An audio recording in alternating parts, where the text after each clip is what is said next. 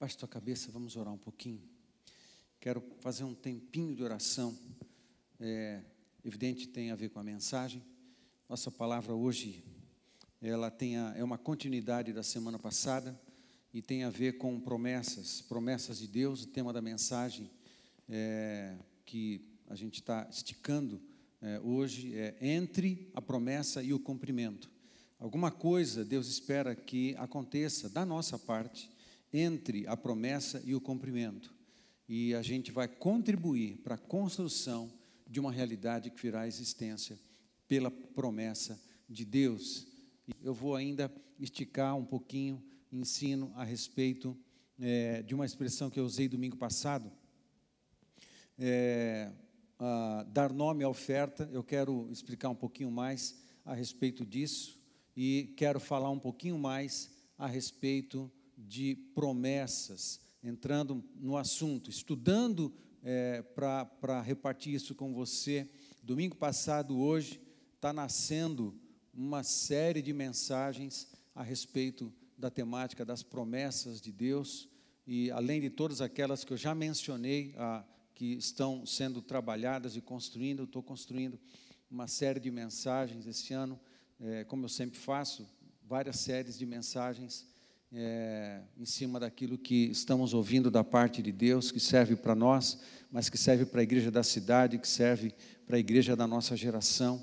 Palavras que vão nos orientar, orientar o nosso coração, orientar a nossa vida com relação a esses próximos anos, é, essa próxima década, é, que a gente sabe no Espírito que muitas coisas importantes vão acontecer nos próximos anos, nos próximos oito anos ou um pouco mais. Tem coisas de Deus acontecendo, sendo construídas, e tem coisas que ainda estão sendo construídas para o nosso tempo, para o nosso exercício, a nossa vida, nosso ministério, e a gente quer que elas todas se cumpram, mas parece que Deus está ensinando a gente que tem uma parte que a gente corresponde para ajudar é, e contribuir com o Espírito Santo para que todas as realidades que Deus prometeu, todas as realidades que Deus disse a nosso respeito e a sua igreja, a igreja do nosso tempo, venham à realidade. A gente tem que corresponder, a gente tem que entrar nesse ambiente da promessa, a gente tem que entrar no ambiente da palavra, a gente tem que entrar no ambiente da construção das realidades do reino de Deus na nossa vida e a gente tem que fazer isso, né? É, e a gente vai continuar conversando sobre isso.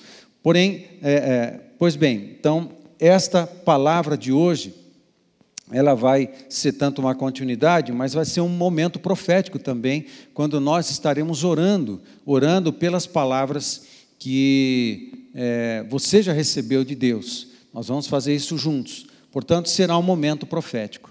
Então, eu quero pedir para que, nesse momento de oração, que a gente vai passar um tempinho orando, quero pedir para que você peça a Deus para que o Espírito Santo, Espírito Santo se mova dentro do teu coração, dentro da tua mente, quem, com essa presença profética, com uma unção profética, unção de fé, ok? É, ativando, trazendo à memória palavras, palavras que Ele já te deu e, e permeando você com essa unção profética, uma presença profética, porque quando nós é, começarmos a orar, nós temos certeza absoluta, porque estamos dentro dos princípios da palavra de Deus, que a gente vai dar um arranque em muitas coisas que estão paradas no céu, sendo construídas, é, que dizem respeito à vontade de Deus para nós, e respeito de Deus para a nossa família, para a nossa igreja, para a nossa cidade, para o nosso tempo. A gente vai dar um arranque nesse negócio. E é uma, uma um ensino que a gente tem que aplicar na nossa vida é, constantemente, se não diariamente. Amém, queridos? Abaixa a tua cabeça. Peça essas coisas ao Senhor, por favor.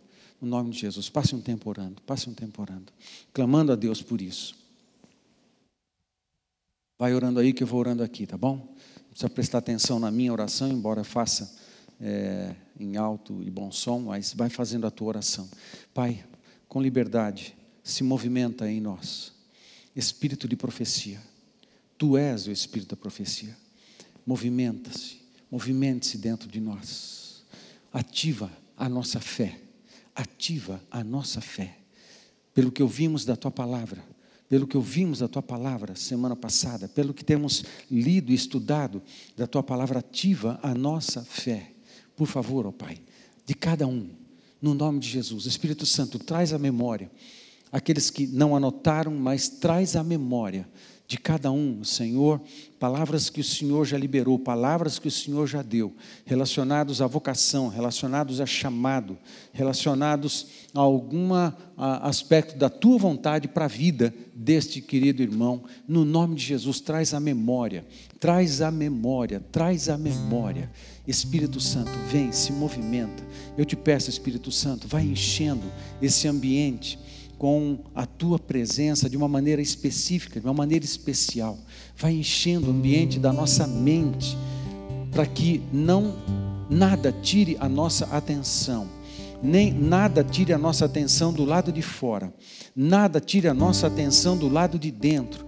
Ah, pensamentos, pensamentos de trabalho, pensamentos de agenda, pensamentos do que fazer depois, do que vai comer, pensamentos de, do, do, do que vai acontecer amanhã, pensamentos sobre a, a, a, nosso, nossos afazeres, no nome de Jesus, Espírito Santo, por favor, leva cativo todo pensamento a Cristo e permite que a nossa mente seja cheia, permeada com a tua palavra, a tua presença, guiando nossos pensamentos, nossos sentimentos, também a nossa oração guiando, guiando a gente nesse ambiente. Ó oh, Pai, importa que o Senhor conduza o nosso coração, o Senhor conduza os nossos pensamentos, o Senhor conduza a, a, a, compreensão da tua vontade, da tua palavra, pelo teu Espírito aos nossos corações. Faz isso, Pai, no nome de Jesus. Eu abençoo cada irmão, eu abençoo cada querido que está aqui, no nome do Senhor Jesus Cristo, para que a vontade de Deus se cumpra perfeitamente.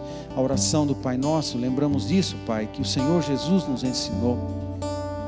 Pai nosso que estás no céu, sobre os céus da nossa vida, sobre os céus da nossa família, sobre os céus da nossa comunidade, sobre os céus da nossa cidade.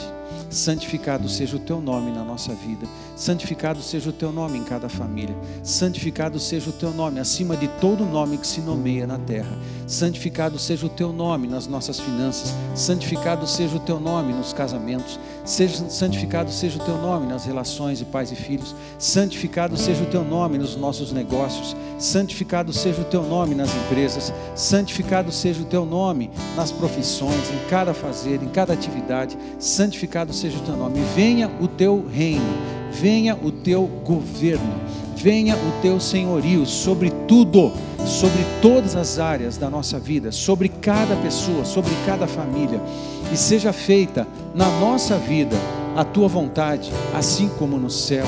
Seja feita a tua vontade, seja feita a tua vontade plenamente na nossa casa, na nossa família, seja feita na nossa família, seja feita na nossa cidade, seja feita a, a tua vontade em todas as áreas da nossa vida, em todos os aspectos íntimos, pessoais, relacionais, familiares, financeiros, projetos, sonhos.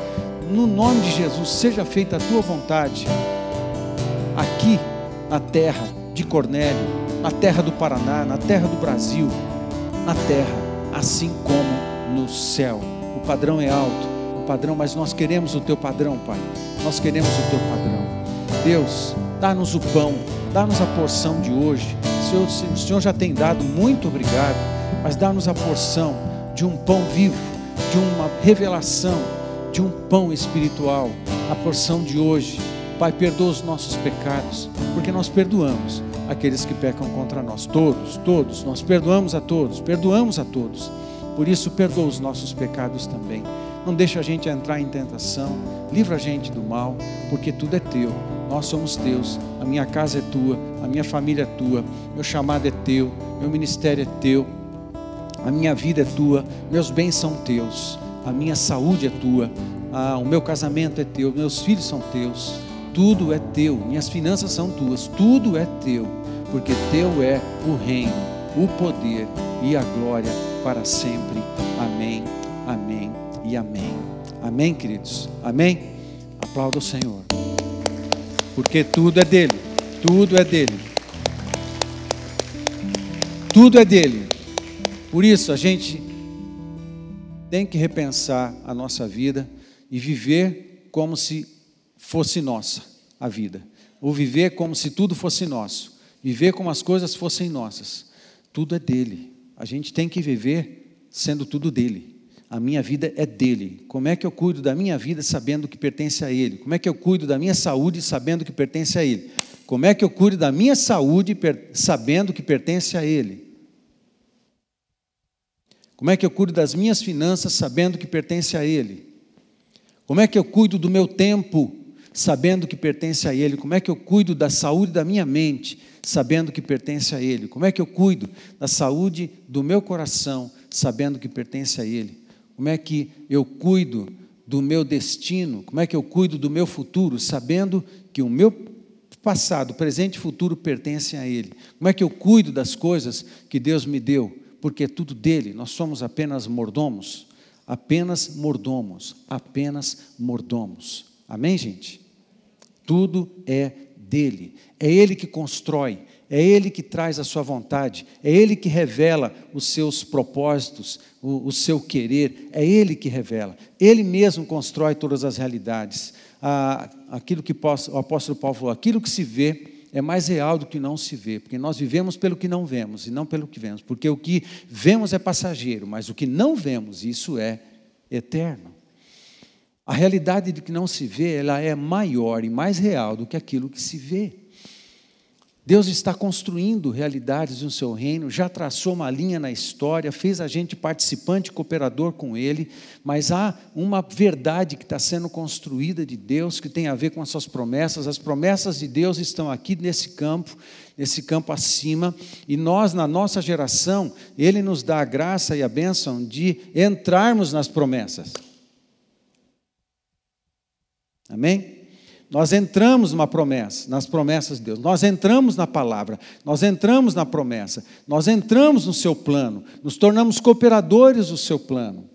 Domingo passado eu falei de um aspecto das promessas de Deus, que é o aspecto das promessas individuais. Mas eu estou dando uma introdução aqui falando que há um aspecto geral das promessas de Deus. É, porque o que importa mesmo, meu querido, não é o que Deus falou para você individualmente, como se uma palavra de Deus para você fosse só para você. Nunca, nada que Deus nos dá é só para nós, é só para mim, é sempre para nós. Amém? É sempre no coletivo, é sempre no coletivo. Nada que Deus dá para mim é só para mim. Os dons, para que servem os dons? Para servir. O que ele me deu, me deu para distribuir, me deu para servir. Amém, gente? Meu chamado, o meu chamado, primeiro para ele, então eu sou dele. Mas segundo, ele me inclui na sua obra e me convida e me capacita a realizar uma obra, e a obra tem a ver com gente, tem a ver com pessoas. De maneira que, quando Deus me dá um chamado, é para eu servir a Ele e servir pessoas. Ok, amados? A bênção é que nós nos tornamos cooperadores de Deus. Não há nada que Deus nos dê que seja para mim.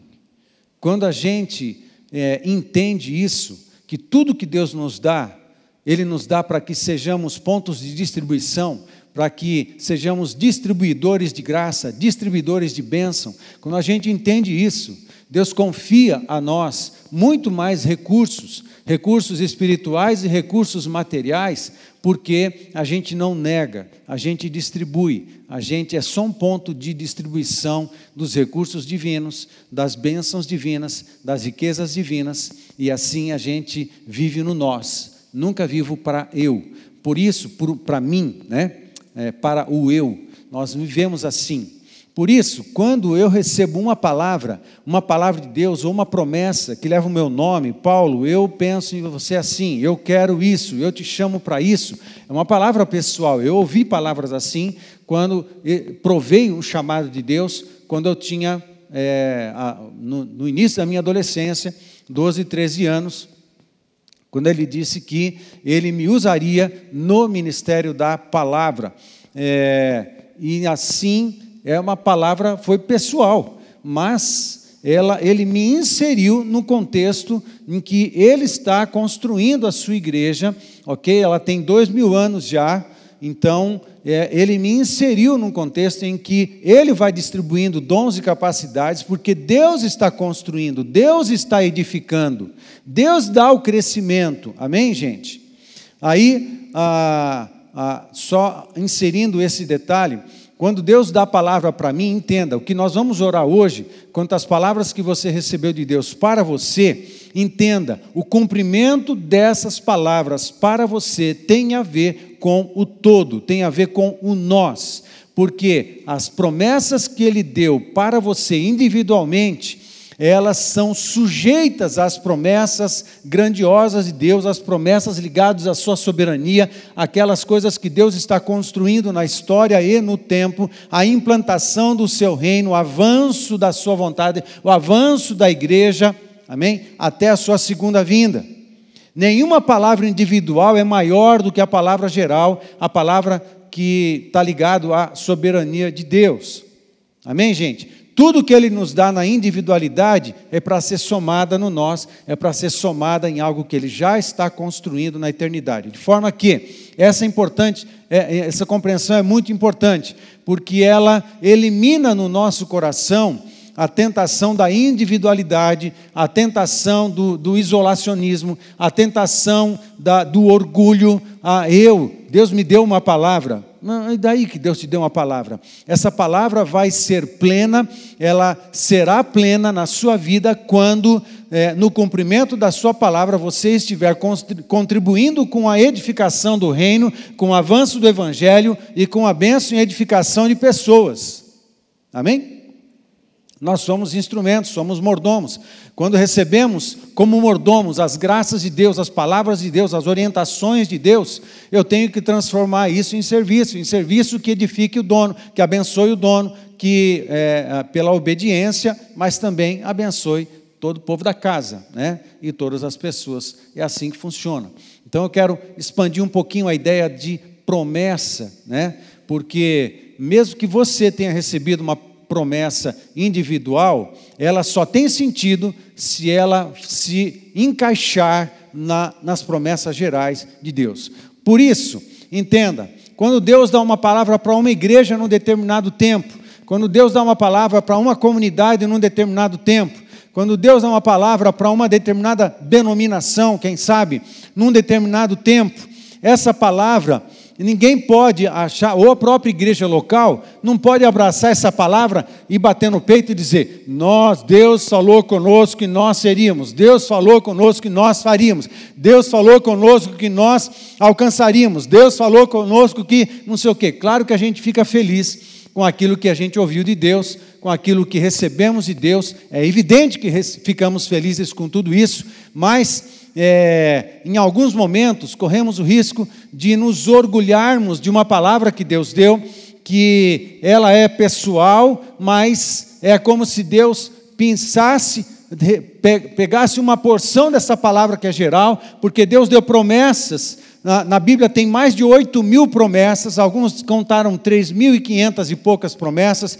outros contaram 8.810 promessas na palavra de Deus toda, outros disseram que ah, tem mais de mil promessas, mas a Bíblia toda tem mais de 31 mil versículos, e alguns disseram, não, a Bíblia tem mais de 30 mil promessas, não tem problema, todas as palavras de Deus que revelam um conhecimento, revelam o coração de Deus, revelam uma vontade de Deus, de alguma forma, você deve ler com cuidado tudo isso.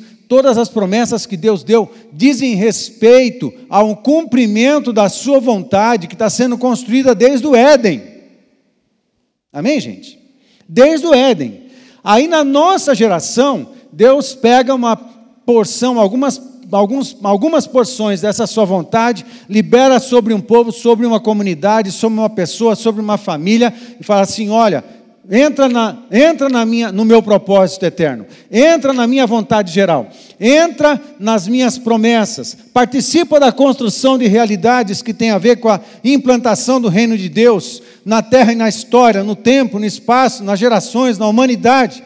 Contribui com algo que está sendo construído, assim você entra numa construção que Abraão entrou também, que Isaac entrou também, que Jacó entrou também, que todos os filhos de Jacó entraram também, que todos os reis de Israel entraram também, que todos os profetas de Israel entraram também, e até chegar Jesus, porque Jesus é o fim de toda a lei e de todas as profecias, porque Jesus é a finalidade, tudo culmina em Jesus, tudo acaba em Jesus. E a partir de Jesus, vou fazer aqui, ó, didaticamente, tá?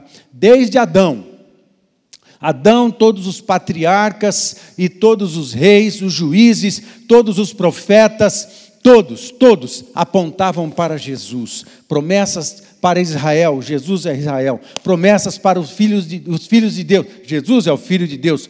Promessas para os filhos do reino, Jesus, ele é o filho e o rei do reino. Tudo apontava para Jesus, a restauração de todas as coisas, promessas do Messias, Jesus é o Messias, promessa de salvação, Jesus é o Salvador, promessa de libertação, Jesus é o libertador, promessa de restauração de todas as coisas, Jesus é o restaurador de todas as coisas, porque todas as coisas são restauradas nele, todas as pessoas são restauradas nele, tudo aponta para Jesus. Aí Jesus entra em cena na história, encarna, ele aparece, Deus vivo Deus encarnado, Deus Filho, se manifesta, se revela. Agora ele cria discípulos e inaugura a igreja na cruz, no Pentecostes, ele inaugura a igreja. E agora todos os discípulos de Jesus são, é, olham para Jesus e tem uma série de promessas que é, eles são instrumentos de cumprimento também, e também recebem, mas tudo apontando para Jesus.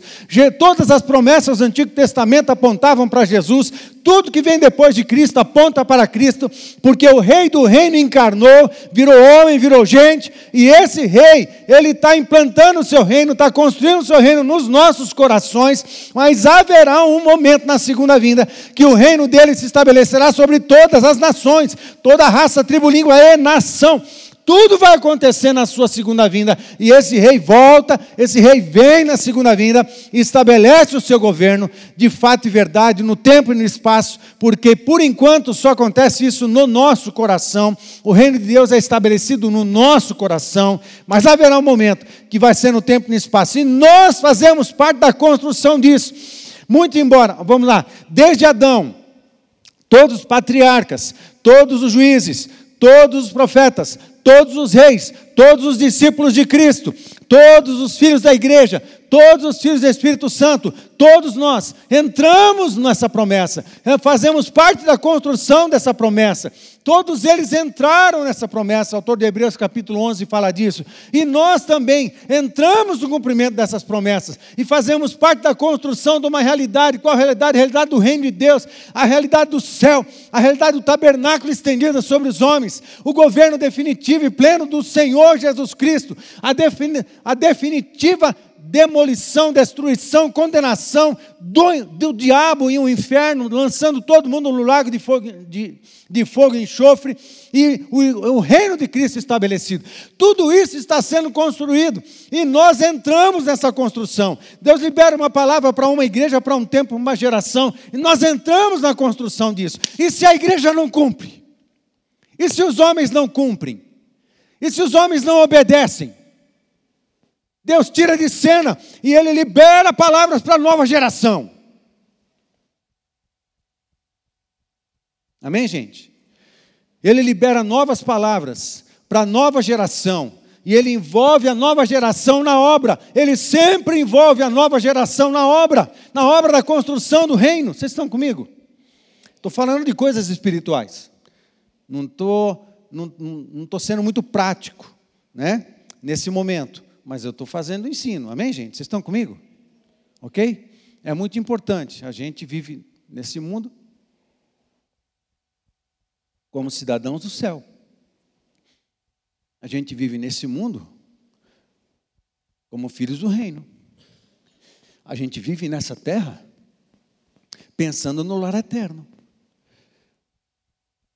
Nós somos forasteiros, peregrinos em terra estranha nós fazemos parte de uma obra, de uma obra que, se Jesus não voltar na nossa geração, a bênção é que nós contribuímos com a construção da realidade da implantação do reino. E a geração que vier depois de nós vai ser convidada a fazer isso também. E outra também, e outra também, e outra também. Por isso o autor de Hebreus fala, no capítulo 11, que os que creram na promessa, Abraão, que creu na promessa de Deus, não viu ela cumprida. Os juízes, os patriarcas não viram a promessa cumprida. Os juízes não viram a promessa cumprida. Os reis e profetas não viram a promessa cumprida. O autor de Hebreus disse: o cumprimento pleno de toda a vontade de Deus, do reino de Deus implantado, não vai acontecer sem que todos nós participemos disso. Mas vai ter um momento em que nós todos vamos celebrar. E vamos celebrar juntos, porque a promessa vai estar cumprida plenamente. Não individual, a promessa geral de Deus, que tem a ver com a construção do seu reino. Amém, gente? E o estabelecimento do governo pleno de Cristo e a destruição de Satanás. Amém, gente? Estão comigo? Foi muito rápido? Tranquilo? Beleza?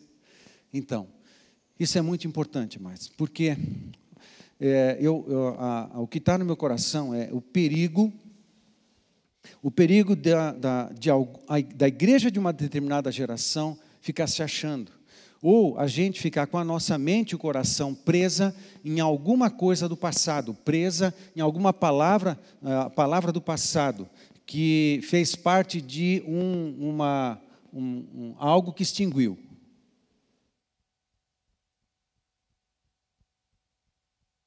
Ah, mas o que eu faço com essa palavra? Fique em paz.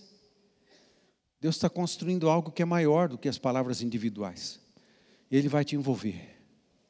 Nunca se perde. Ele vai te envolver no, no grande. Ele vai te envolver na, nas promessas gerais. Ele vai te envolver nessa obra da construção. Amém, queridos? Ele vai te envolver. Por isso é importante a gente eliminar do nosso coração as questões exageradamente pessoais. Sim, eu tenho palavras que Deus deu para mim, que ainda não se cumpriram, eu quero vê-las cumpridas, mas eu tenho consciência, por conta desse ensino, de que as promessas de Deus só têm sentido de serem cumpridas na minha vida se a minha vida for uma expressão plena de entrega, plena de serviço, plena de consagração, plena de abençoar pessoas, plena para exaltar Deus, plena para abençoar pessoas, plena para alcançar pessoas com o Evangelho de Jesus, para que sejam salvas e entrem na família de Deus também. Senão, as promessas individuais não têm sentido. Assim como muitos do povo de Israel, muitos não cumpriram a promessa, que desobedeceram a Deus, eles saem fora da promessa. Eles é que se movimentam na promessa. Existe essa possibilidade hoje? Claro que existe. Individualmente, coletivamente. Individualmente, pessoas às vezes se afastam das promessas de Deus. Elas é que se afastam. Individualmente, uma comunidade, ela pode falir, ela pode fechar as portas, ela pode perder o time, pode. Acabou, acabou. Tinha que ser de um jeito, não foi. Tinha palavra, tinha palavra. Mas acabou, extinguiu. Deus levanta uma nova geração. Deus levanta uma nova geração e Ele vai pegar essa nova geração e vai incluir, como parte da construção, somos construtores. Amém, gente? Somos construtores. Estamos cooperando com o Senhor para a implantação do reino de Deus em Cornélio Procópio. Nós queremos ver o reino de Deus nem Cornélio Procópio, na nossa cidade tocando famílias, tocando vidas, transformando vidas, transformando famílias, tocando nos governos do nosso município, transformando a sociedade, todas as camadas da sociedade, sendo transformadas pelo poder de Deus. Gente se arrependendo, gente se entregando a Deus, sendo liberta de droga, de crime, do tráfico, de pecados, sendo transformadas. Nós sonhamos com isso na nossa cidade. Agora, se há alguma consciência no nosso espírito que Deus quer isso também, nós também entendemos que Deus está nos convidando a produzirmos essas realidades, a trabalharmos na construção dessas realidades. É o que se faz entre a promessa e o cumprimento.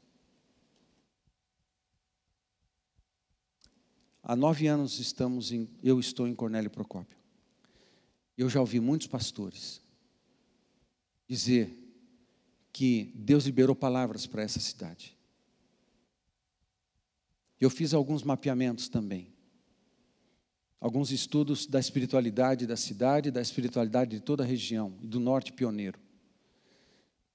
E eu acabei encontrando ligações, ligações espirituais é, com outras cidades. Tem coisas que Deus quer fazer aqui em Cornélio Procópio. Porque é melhor que qualquer outra cidade? Absolutamente não, não é. Simplesmente porque Deus vê que uma cidade pode ser transformada assim, pode ser avivada e restaurada assim, e uma cidade pode ser utilizada, pode ser usada para a construção de uma realidade do reino que é maior que ela. Amém, gente? Que tem a ver com a transformação de muito mais pessoas, tem a ver com a transformação de muito mais famílias, muito mais cidades, estados e nação e mundo e continentes. Deus quer a restauração de todos os continentes, de todos os países da terra. Nós podemos fazer parte dessa obra. Amém, gente? As promessas de Deus têm a ver com isso. Por isso, a importância da gente não ficar preso nos aspectos individuais, nas promessas individuais.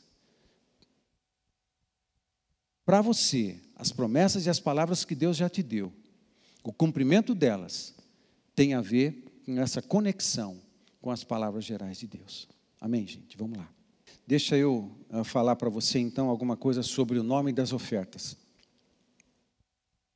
É, nessa, entre a promessa e o cumprimento, nós devemos orar, clamar e invocar ao nome do Senhor até que as promessas se cumpram. Dois, priorizar Deus em tudo. Três, fazer ofertas voluntárias proféticas com alegria praticar adoração, louvor e gratidão, andar em santidade, leal a Cristo e leal ao Espírito Santo.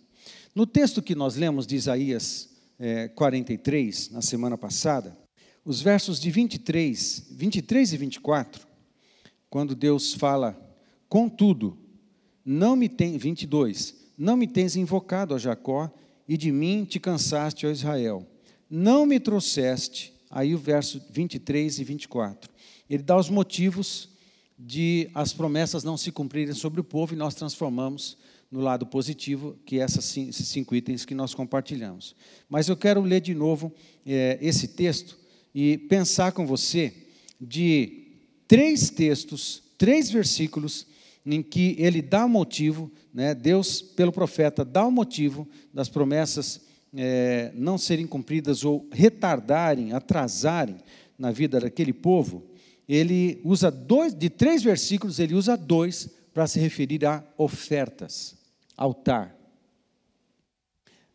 Nós temos que discernir mais sobre altar e sobre o poder de uma oferta.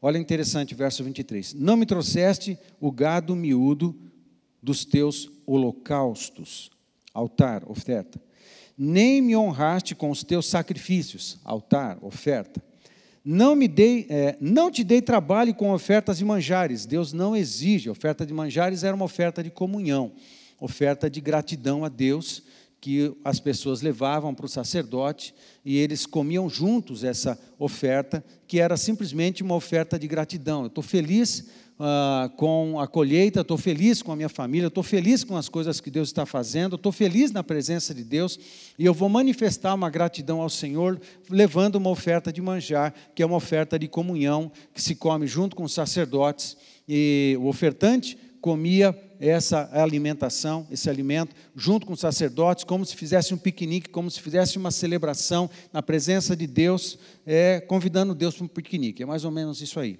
Então, oferta. E Deus falou assim: Eu não fiquei exigindo essas coisas. Você faz isso quando você é feliz. Não te dei trabalho com ofertas de manjares, nem te cansei com incenso. Incenso também, incenso aromático, ofertas aromáticas, também faz parte da, da oferta de comunhão, oferta de manjar, oferta de paz.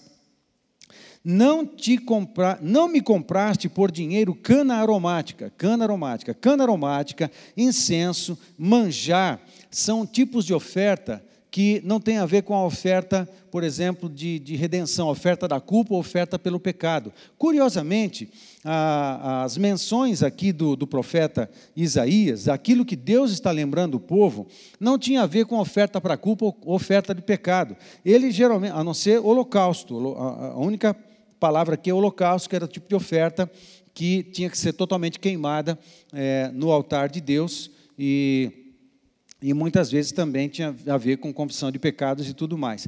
Mas os demais que ele menciona, curiosamente, a quantidade de manifestações culticas através da oferta, que representa comunhão, que representa gratidão, que representa alegria na presença do Senhor, Deus está dizendo para o povo: parece que vocês não têm mais alegria em mim.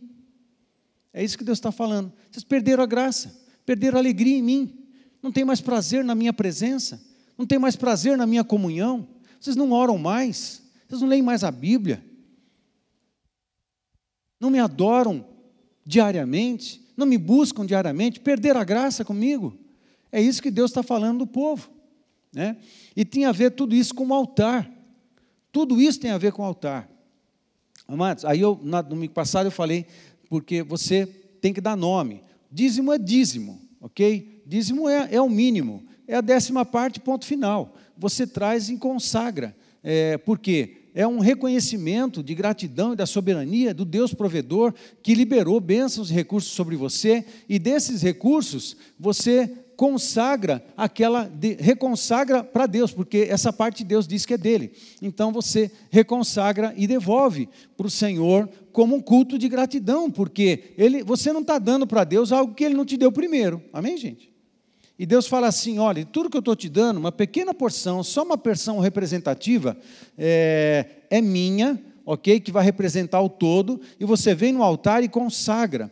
Quando você consagra essa porção que eu disse que é minha, você me devolve, que é parte do todo que eu te dei, e eu santifico o todo, eu abençoo o todo. Eu carrego o todo de graça, eu abençoo todos os demais aspectos da sua vida. Como se Deus precisasse, ele não precisava mais, porque Deus é bondoso, ele ainda carregou a gente de várias promessas relacionadas a essa obediência. Se você vir para o meu altar, eu vou abençoar você sobremaneira. Faz isso, porque eu sou um pai abençoador. Agora, eu só abençoo aquilo que está no meu altar. Amém? Eu só abençoo, Deus só abençoa o que está no altar. Deus só abençoa o que está na mão dele aquilo que a gente põe na mão dele. O que eu não ponho na mão dele, ele não abençoa. Já disse isso tantas vezes aqui já, né? Se a gente não entrega, Deus não abençoa. Deus, por que o Senhor não me abençoa? Mas você não me entregou, você não me consagrou nada. Você ainda está achando que isso aí é seu? Quando você passar a pensar que isso aí é meu, aí vai, vai começar a liberar as coisas na sua vida. Nós não nos pertencemos, gente, nós somos comprados. Nada, nem nós e no que temos, é nosso. Que conceito lindo. Eu pertenço. Nada é nosso. Eu pertenço. Eu pertenço a Deus. E tudo que eu sou e tudo que eu tenho também. O que for, casa, carro, casa de praia, fazenda, empresa, dinheiro, as Ferrari que você tem, tudo é de Deus. Amém, gente? Aleluia, glória a Deus. Né? Não precisa ser uma Ferrari, pode ser uma. Né? Pode ser outro mais tranquilinho assim. Né? Pode ser um Corolla, pode ser um, um Hilux, pode ser um. Né? Land Rover pode ser também. Né? Pode dar para crescer também um pouquinho mais. Mas tudo é de Deus, não importa. Não importa. Esse conceito é muito importante. E o altar é o lugar em que a gente diz para Deus que a gente entende isso aí. Quando a gente põe no altar. Se Deus está dando, esse é um princípio do povo judeu, você sabia disso? Ah, eu vou pregar uma mensagem, é, não agora, depois eu vou pregar uma mensagem a partir de um, uma mensagem que eu ouvi de um pastor é, no Ceará, em que ele participando de uma conferência, ele ouviu uma judia dizendo para os conferencistas por que o povo judeu prospera. E ela repartiu cinco princípios de por que o povo judeu prospera. Né? E ah, um dos princípios é a justiça. Em que sentido? No sentido de que Deus nos prometeu, amém? Deus nos prometeu o suficiente, o que é justo, para sanar as nossas necessidades. Quando Ele começa a dar a mais, é porque Ele, em algum momento, está usando a gente como um, uma fonte, um reservatório, que Ele vai usar em algum momento que Ele queira. Aí, o povo judeu trabalha, recebe, tem o seu suficiente, tudo que excede, ele guarda, ele aplica, ele respeita tudo isso, não sai gastando, né? porque ele distribui. Há um senso de generosidade. Não existe ação social em Israel. Não existe assistencialismo em Israel. Esse conceito é nosso, é aqui do, do Ocidente. Não existe assistencialismo. O que existe dentro do conceito da, da cultura, que é um conceito construído pela palavra de Deus, um conceito que vem de Deus, da, uh, porque são valores do reino, o que existe é justiça. Aí você vê Salomão em Provérbios dizendo que aquele que produziu e recebeu pouco, não faltou, e aquele que produziu e ganhou demais, também não, não sobejou, porque houve uma distribuição. É um conceito da distribuição dos recursos. Eu tenho o que para mim é justo, mas se está sobrando, eu tenho que orar para saber de Deus o que, que eu faço com, com isso que excede a justiça, que excede aquilo, as nossas necessidades. Por que eles fazem isso? Deus libera, distribui aí, aí Deus libera, porque eu estou administrando bem, estou fazendo uma boa gestão daquilo que Deus me dá e estou fazendo também uma boa gestão daquilo que sobra.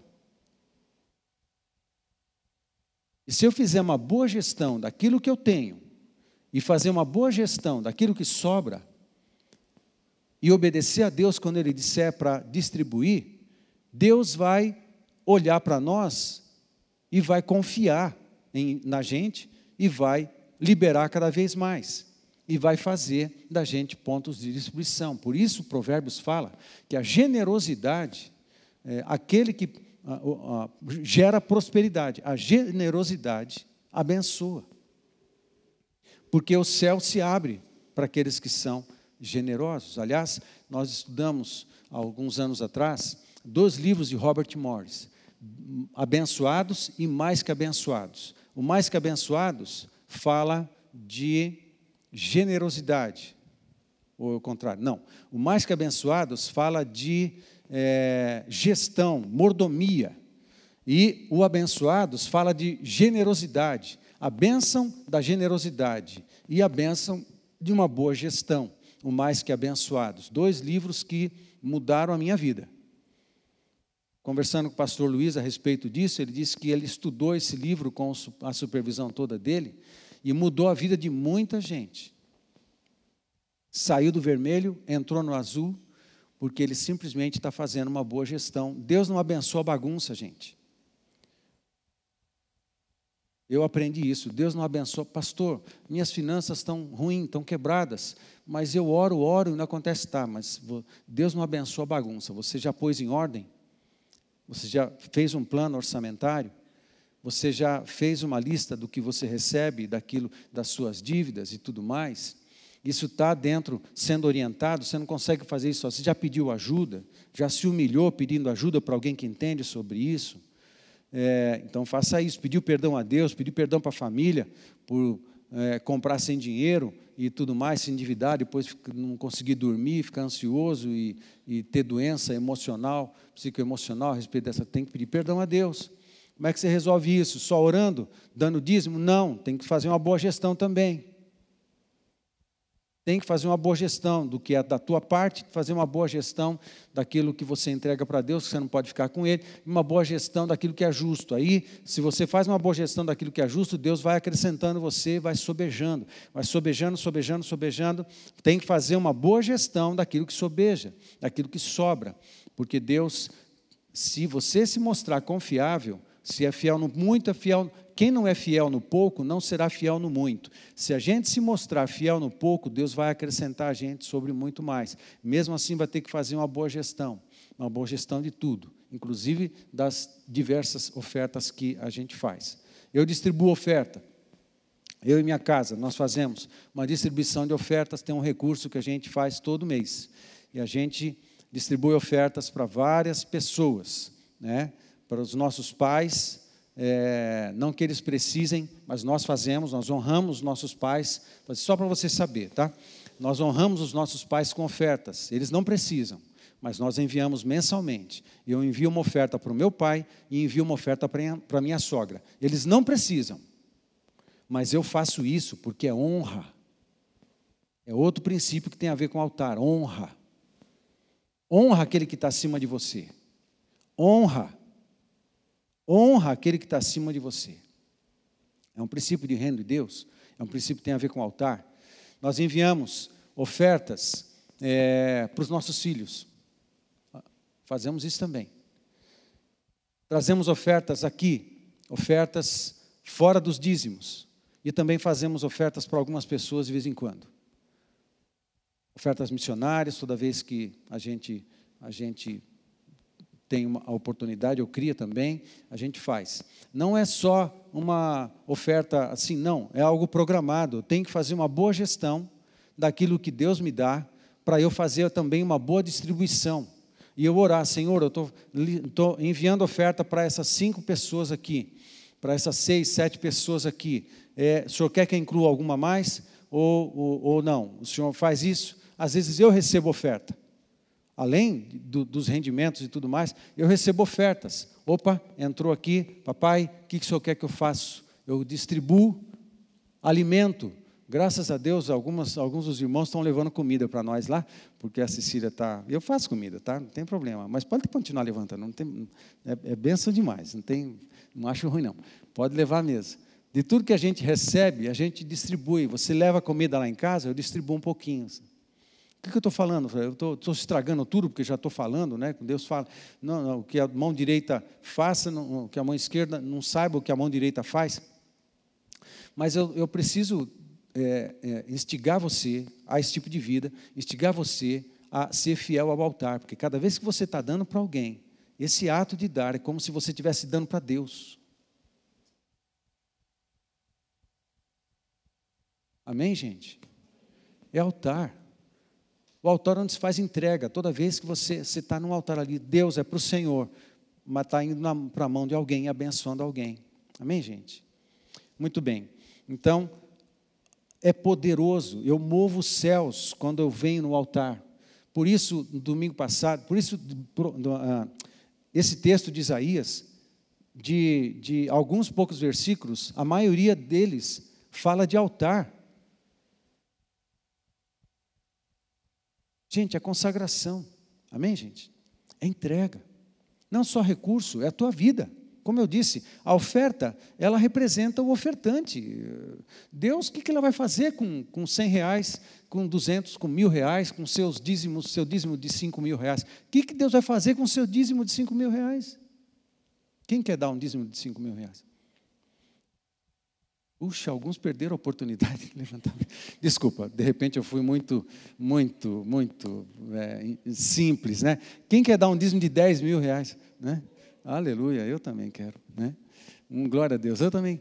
Agora, gente, é, é, o que, que Deus vai fazer com 10 mil reais? Né? Soma todos os 10 mil reais aqui, o que Deus vai fazer com esse dinheiro todo? Deus não vai fazer nada, Ele não precisa de nada.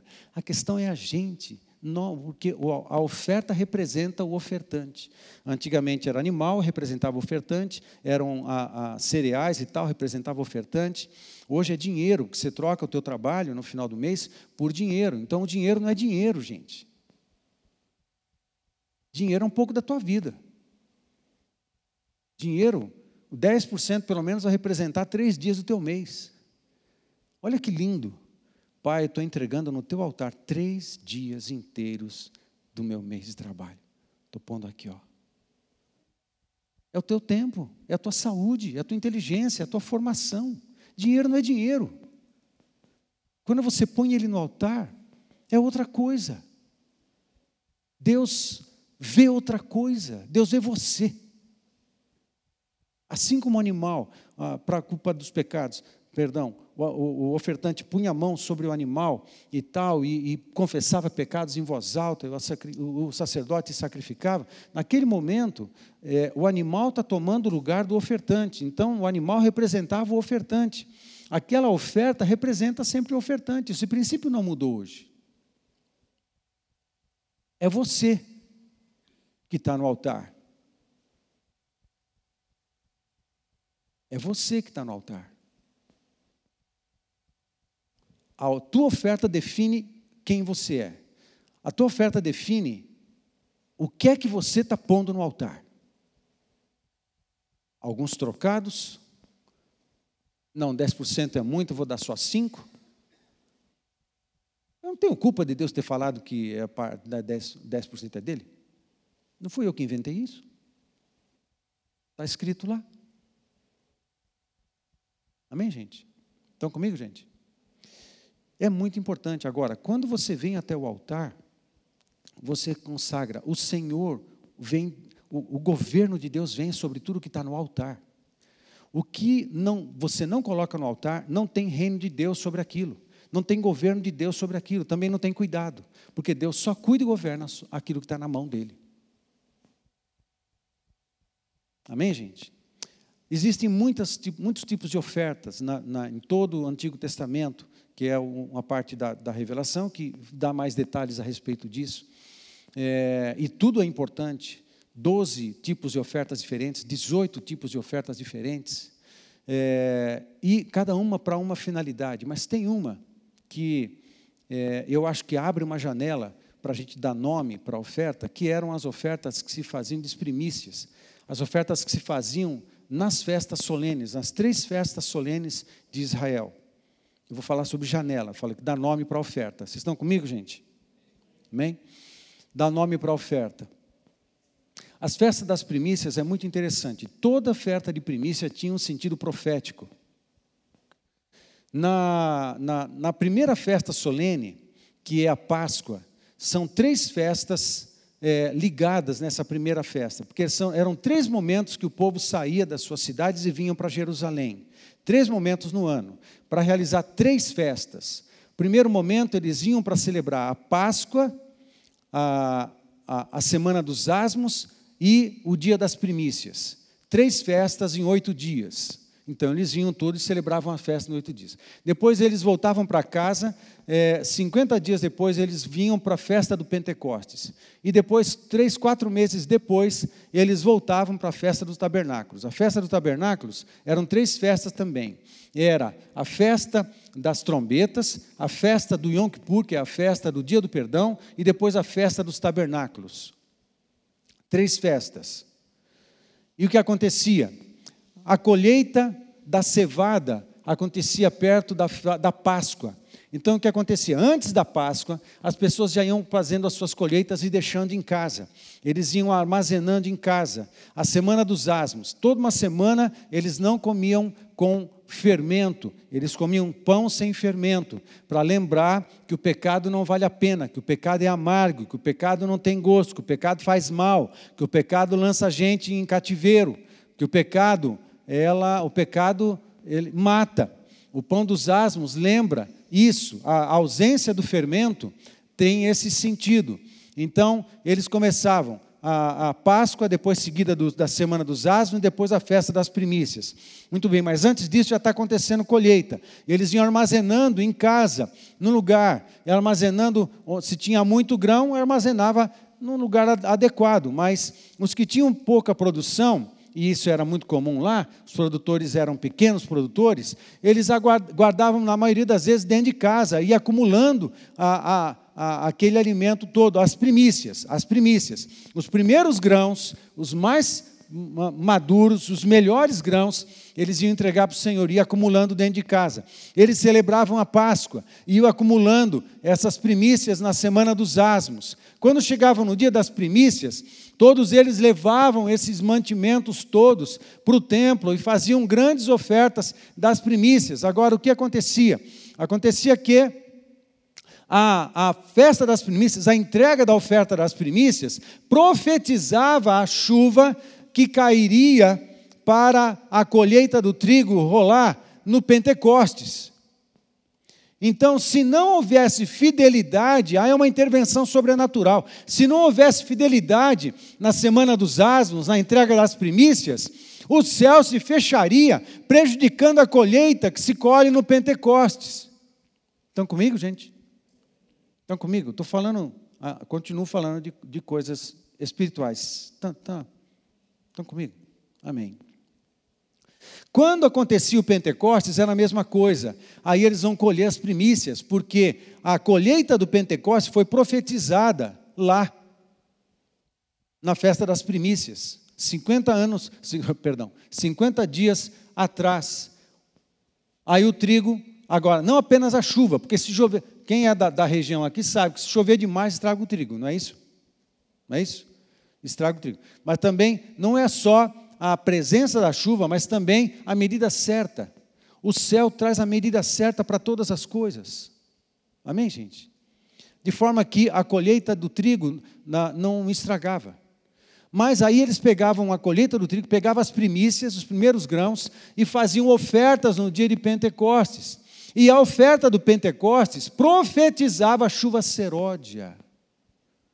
Entre o maior, maior tempo, entre o Pentecostes e a festa dos tabernáculos, três, quase quatro meses de distância entre um e outro, tinha que acontecer a chuva seródia, que se a chuva seródia, a chuva é, que é fora de, de programação, tem que ter uma intervenção divina para acontecer a chuva seródia, se ela não cai, afeta a produção de frutas que se tem na festa dos tabernáculos, que acontece geralmente no mês de setembro do nosso calendário gregoriano. No mês de setembro, setembro, outubro. A festa dos tabernáculos, junto com a trombetas e, e dia do perdão, juntava tudo, dava oito, oito dias de festa, dez dias de festas, e eles juntavam e faziam uma grande festa. Aí, nesse dia de, Penteco, de, de, de tabernáculos, eles pegavam as primícias também de tudo que eles escolheram, porque foi profetizado no Pentecostes a colheita do tabernáculo, se você está com o teu espírito aberto, você está entendendo o significado profético disso para a eternidade, porque as festas solenes também elas têm uma, uma relação profética com a história que Deus está construindo, porque um, o, o, o tabernáculo de Deus estendeu sobre os homens. Nós estamos na época do Pentecostes, a igreja nasceu no Pentecostes, profetizando tabernáculos que tem a ver com a segunda vinda de Cristo, quando o reino de Deus vai cobrir toda a raça humana. Amém? Nós precisamos de fidelidade para que haja uma intervenção sobrenatural, como chuva seródia, sobre as nossas vidas, sobre as nossas casas, sobre as nossas comunidades, sobre os nossos ministérios. Nós precisamos de fidelidade para Deus suprir a gente de tudo que a gente precisa, para que haja boa colheita no tabernáculos. Era uma tenda sem teto, e a ideia é que o céu se mistura com a terra. Quem celebrava tabernáculos ali naquela tenda e comia as frutas junto com a família, lembrava sim das tendas no deserto, lembrava de tantas coisas, mas não tinha teto. Isso significa que eles, dentro da comunhão familiar, eles olhavam para cima e ele via, eles viam o céu, o sobrenatural. É como se o céu entrasse no ambiente do tabernáculo. É como se Deus fizesse parte daquela refeição, daquela mesa. Pois não é isso que vai acontecer quando Jesus voltar? Ele vai fazer uma grande mesa para todos nós, nós vamos comer junto. Amém, gente? Nós vamos cear junto.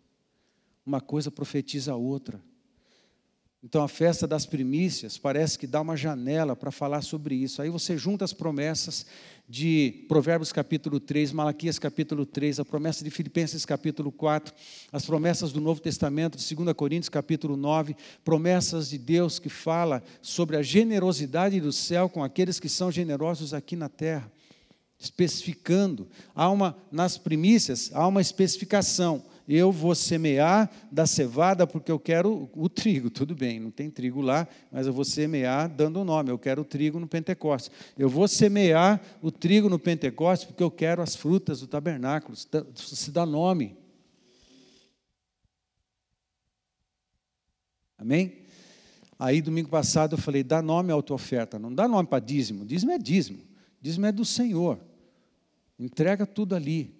Agora, tem algumas ofertas que você pode fazer, que você pode dar nome. Pai, isso aqui, com essa oferta, eu estou profetizando a vinda de uma intervenção sobrenatural sobre a minha vida, sobre a minha família, sobre o meu ministério, sobre as minhas finanças. Eu estou profetizando no teu altar.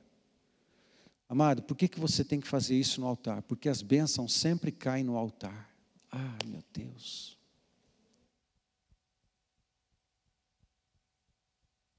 As bênçãos sempre caem no altar. Aí o sentido espiritual, nós somos altares. O altar de Deus está dentro de nós. Amém? É uma figura. O gasofilácio aqui, a salva, é uma figura. É só uma figura. Ok, gente? É só uma figura. O templo do Antigo Testamento, o altar é, de pedra ou de madeira ou de bronze do Antigo Testamento são figuras. Nós somos o templo. Amém? Paulo não fala isso? Nós somos o templo do Espírito Santo. É o nosso coração, um coração doado, é um coração entregue, é uma mentalidade entregue, é uma identidade entregue, entregue aos propósitos do reino de Deus um coração doador, um coração generoso, um coração que profetiza, um coração que proclama as mensagens, um coração que fala das promessas, que clama pelas promessas, que invoca as promessas. Uma mente que é carregada das promessas de Deus, assim protege o coração para não ficar ansioso nesse tempo que a gente vive. Enche a tua cabeça da palavra de Deus, porque o teu coração vai absorver os maus pensamentos que a gente tem. Eu encho a minha cabeça com as verdades de Deus, com as promessas de Deus. Eu sou o altar. As bênçãos recaem sobre o altar. Agora, um coração que não é doado, um coração que não é fiel, um coração que não é generoso, um coração que não é entregue, entregue pela metade, entregue parcialmente. Como que as bênçãos recaem? Amém, gente? As bênçãos sempre recaem sobre os altares. Daí a importância de você discernir a oferta, discernir o altar. Não tem a ver com ajudar a igreja a pagar suas contas, pelo amor de Deus. Tem nada a ver com isso. Claro, você vai para Deuteronômio capítulo 18, e você vê lá que Deus fala: dessas ofertas que vocês me dão, eu dou para os sacerdotes, para cuidar, prover toda a família dos sacerdotes, toda a família dos levitas e cuidar da minha obra. O que você dá, você não dá para a igreja, você dá para Deus. E Deus é que fala agora, usa esse recurso para fazer a manutenção de todas as pessoas que estão envolvidas integralmente na minha obra, e esses recursos também têm que ter uma parte para financiar todo o recurso da obra de Deus, do avanço do Evangelho, da manutenção da obra missionária e tudo mais. E também o suficiente para fazer é, distribuição de recursos por justiça não por assistencialismo. Olha o conceito. Amém? Deus está fazendo sobrar um pouco de grana aqui, papai. O senhor quer que eu dou para alguém? Além daqueles que o senhor já me orientou a distribuir um pouco de ofertas, um pouco de recurso? Gente, se você, se, for, se você se mostra confiável a Deus, Deus começa a liberar bastante coisas. Isso eu não estou falando só de dinheiro. Falando de tudo. Falando de unção, e revelação, dons, poder. O que você faz com muito poder? O que você faz com muita unção? Tem que servir. Tem que servir os outros. Tem que sempre servir os outros. Muito poder? Para que poder? Para servir os outros. Para abençoar pessoas. É tudo voltado para fora. É tudo nós. Nunca é o eu. É sempre o nós. Amém, gente? É voltado para fora. Daí, profeta de meia dúzia de coisas, quatro fala de, de altar. A gente tem que estar entregue no altar. Entregando a nossa vida, nossos talentos, nossas habilidades, nossos dons, a serviço das pessoas o tempo inteiro. Amém, gente? Penso, né? Ah, eu mencionei, esses textos todos que eu mencionei para você, eu suprimi quase todos eles, a leitura deles.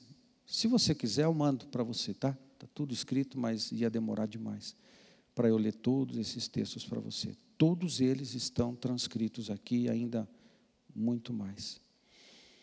Amados, e a primeira coisa que eu, que eu falei, que tem a ver com